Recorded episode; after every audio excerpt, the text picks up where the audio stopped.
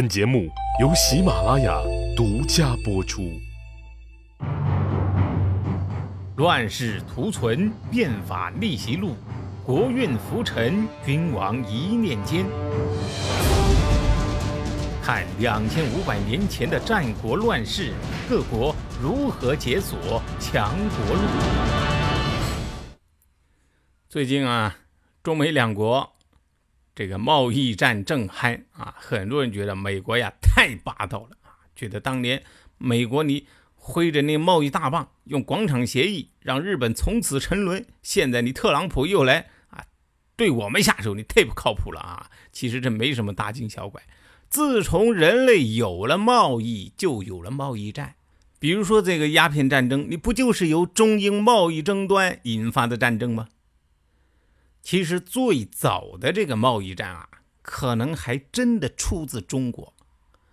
而策划人类史上最早贸易战的人，就是玩市场经济的鼻祖管仲。他曾经多次通过发动贸易战，征服了不少国家。兵法上啊，这叫不战而屈人之兵。包括这个面对楚国这样的强国呀，齐国呀，能在齐楚争霸中首先胜出，成为春秋时代第一个带头大哥。管仲发动的贸易战呢？起了关键作用。我们看看管仲是怎么摆平楚国的啊？楚国呢，一直是一个超级大国，可惜的是呢，大而不强。哎，齐国要想称雄，楚国这一关是绕不过去的。但是，如果两个大国直接开撕，那就是杀敌一千，自伤八百，那齐国可是玩不起呀。对于这场争霸赛。管仲的打开方式啊，他是这样：他向齐桓公出主意，说要花高价到楚国去买鹿。楚王一听，嗯，齐国爱鹿，我们爱钱呢，自由贸易，各取所需，很好嘛啊！于是楚王就发布命令说：“哎，我们楚国最不缺的那就是鹿啊！这齐国人可真是钱多人傻，愿意花。”八万钱买我们楚国一头鹿，你们赶紧去抓啊！全国都动员起来啊！把这个齐国的钱呢都给我，哎，搞过来。这下子好了，楚国人粮食也不种了，就忙着全民炒路啊，从国库到民间赚的是盆满钵满。等到了这个农时的时候呢？管仲又悄悄到楚国民间收购粮食，并且呢，把这些粮食全部运到齐国，给囤积起来。结果呢，楚国粮价疯涨。楚王一看，哎呦，势头不对，赶紧张罗四处买粮。但是为时已晚了。于是楚国就出现了非常奇葩的一幕：到处都是腰缠万贯的饥民，他们求着齐国人。哎呀，我出一万钱买你一斗米成不？齐国人呢都是一脸傲娇，嗯，我们不卖。没办法呀，楚国人就开始纷纷往齐国跑，因为齐国有粮啊，那儿有饭吃啊。那时候可没有海关限制出境啊，更没有这个。偷渡移民这一说，人跑了就跑了，所以最后有多少人跑到齐国呀？有四成楚国人跑到了齐国，等于是，哎，用脚投票拿到了齐国的绿卡。你要知道，那个时候人口可是第一生产力啊！你有了人，地才能有人耕，军队也才有兵。所以呀，齐国很快就强大起来了。仅仅过了三年。那个大而不强的楚国呀，就蔫儿了。然后在这个征伐衡山国的过程当中，楚国呀也通过高价收购衡山国的特产剑、宝剑。结果呢，衡山国的人个个都去打铁，放弃了农业，最后轻松的灭了衡山国。哎，所以为什么我们到现在都说农业是立国之本呐？道理就在这儿。什么叫上兵伐谋啊？什么叫不战而屈人之兵啊？管仲搞了这场贸易战，就算是了。那以上是管仲的经济改革，可以说呀，基本的指导方针就是实行市场经济，先富民，让人民呢安居乐业，从而达到国家富强的目的。除了这个经济改革之外呀，我们再看看管仲的其他方面。对国家的行政体制，管仲呢通过加强对社会的管控，维持社会的稳定，归结为一句话。三齐国而五齐比，实行的是城乡二元管理体制。比如三齐国就是将国都呀分成三个区，二十一个乡，市居其中的十五个乡，公呢居住三个乡，商居住三个乡。这部分是有城市户口的，而且呢都是首都户口，住的这个国都的这十五个乡。到了打仗的时候，那是要上前线的。具体办法呢，就是每家出一个人，五家一鬼，十鬼一里，四里一连，十连一乡，五个乡呢组成一个军。这个一个军的规模呀，大概是一万人。十五乡呢，就组成了三军。注意啊，有六个工商乡，哎，他们是不需要参军打仗的。农村地区的管理呢，则是分成五个属，属下面呢再分县、乡、族、邑四级。三十家为一邑，十邑一族，十族一乡，三乡一县，十县一属。每一级呀都有相应的官员管理。那有人就问了：农民当不当兵啊？嘿嘿，农民不当兵，因为什么？没资格。春秋时期战争那是贵族之间的事儿，肉食者谋，普通的农民哪有资格参与保卫祖国呀？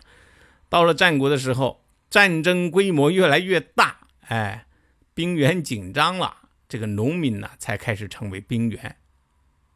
所以我把这个管仲这种管理体制呀，叫做半军事化的行政体制，大概呢也能算是最早的。军国主义的雏形。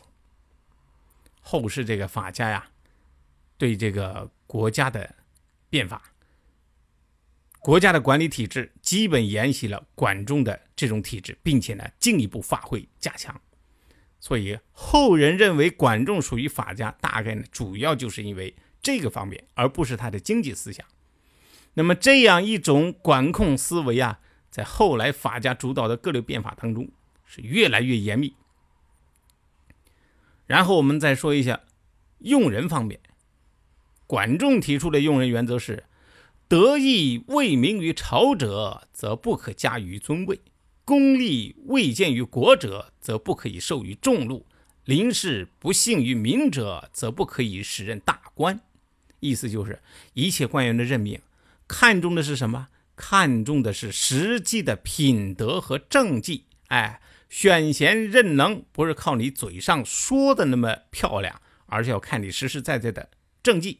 这个呢，在一定程度上啊，是打破了当时贵族对这个爵位的世袭制度。当然，这种打破也是非常有限度的。选贤任能呢，一般只限于中低级的官员。哎，你最多是个部长助理，职能上呢主要是执行。再往上的决策层。啊，就是到常规级别这种，仍然呢是世袭的贵族。当然，不管怎么说了，这是一种进步。后来者的变法呢，大多又在这一方面继续加强。还有就是对外政策，就是四个字了：尊王攘夷。毕竟那个时候啊，周王室是大伙儿的共同老大，还有强大的号召力。所以呢，诸侯国干什么事儿，你都得套上周王室这顶帽子，否则其他国家就不太可能和你呢协调一致的行动。这一招到了三国的时候，就被曹操变成了挟天子以令诸侯。很显然了，如果单以结果来评论，管仲的变法那是成功的，齐国成为春秋首霸就是证明。这也给后世的变法者以很好的示范，但是争议也大。比如说我们的孔圣人啊，一方面他说微管仲，吾其背发左人矣。啊，如果不是管仲，我啊，我们怕是要沦落到要披头散发、衣襟左开的野蛮人了。他认为管仲的高功绩啊，体现了大仁啊，九合诸侯，不以武力匡正天下。但是另一方面呢，孔子又认为管仲有三大缺点。第一个，你帮助齐桓公成就霸业，却不以仁义来引导，让齐国走上王道，说明管仲这个人呢，心胸格局小了点儿。哎，二是不节俭。助长奢侈之风，其实这就是批评管仲的消费主义。第三个呢，就是不守礼啊，自己吃穿用度全部是比照齐桓公。在孔子看来，你这是目无君上，这是孔子最痛恨的啊！因为孔子啊，那是要坚决克己复礼，他的理想就是恢复周朝的礼制嘛。我们从现在来看啊，孔子似乎似乎是这个站在一个道德家的角度来评判管仲的。道德家的特点是什么？就是致力于用一种想象中的理想状态去衡量人的行为。至于这种行为是不是产生了人们需要的效果，是不是解决了实际问题，那不重要。作为这个道德家，孔子呀，基本是生活在他的想象世界当中。好歹呢，他也做过几天鲁国的副宰相，也没见什么很明显的这个政绩啊。至于他所鼓吹的王道仁义礼仪啊，他的追随者呢，在中国实践了几千年，那现实又如何呢？啊，中国似乎从来没有出现过他所描绘的那种理想社会，相反呢，却充斥着残暴统治和虚伪说教。当然，这笔账是不是就该记到儒家的头上？我觉得这个还另有一说。所以呀。实践是检验真理的唯一标准呐。政治家，你就要像管仲那样务实，一切从实际出发，一切呢回归政策的实际效果。你不能做孔子那样的道德表嘛？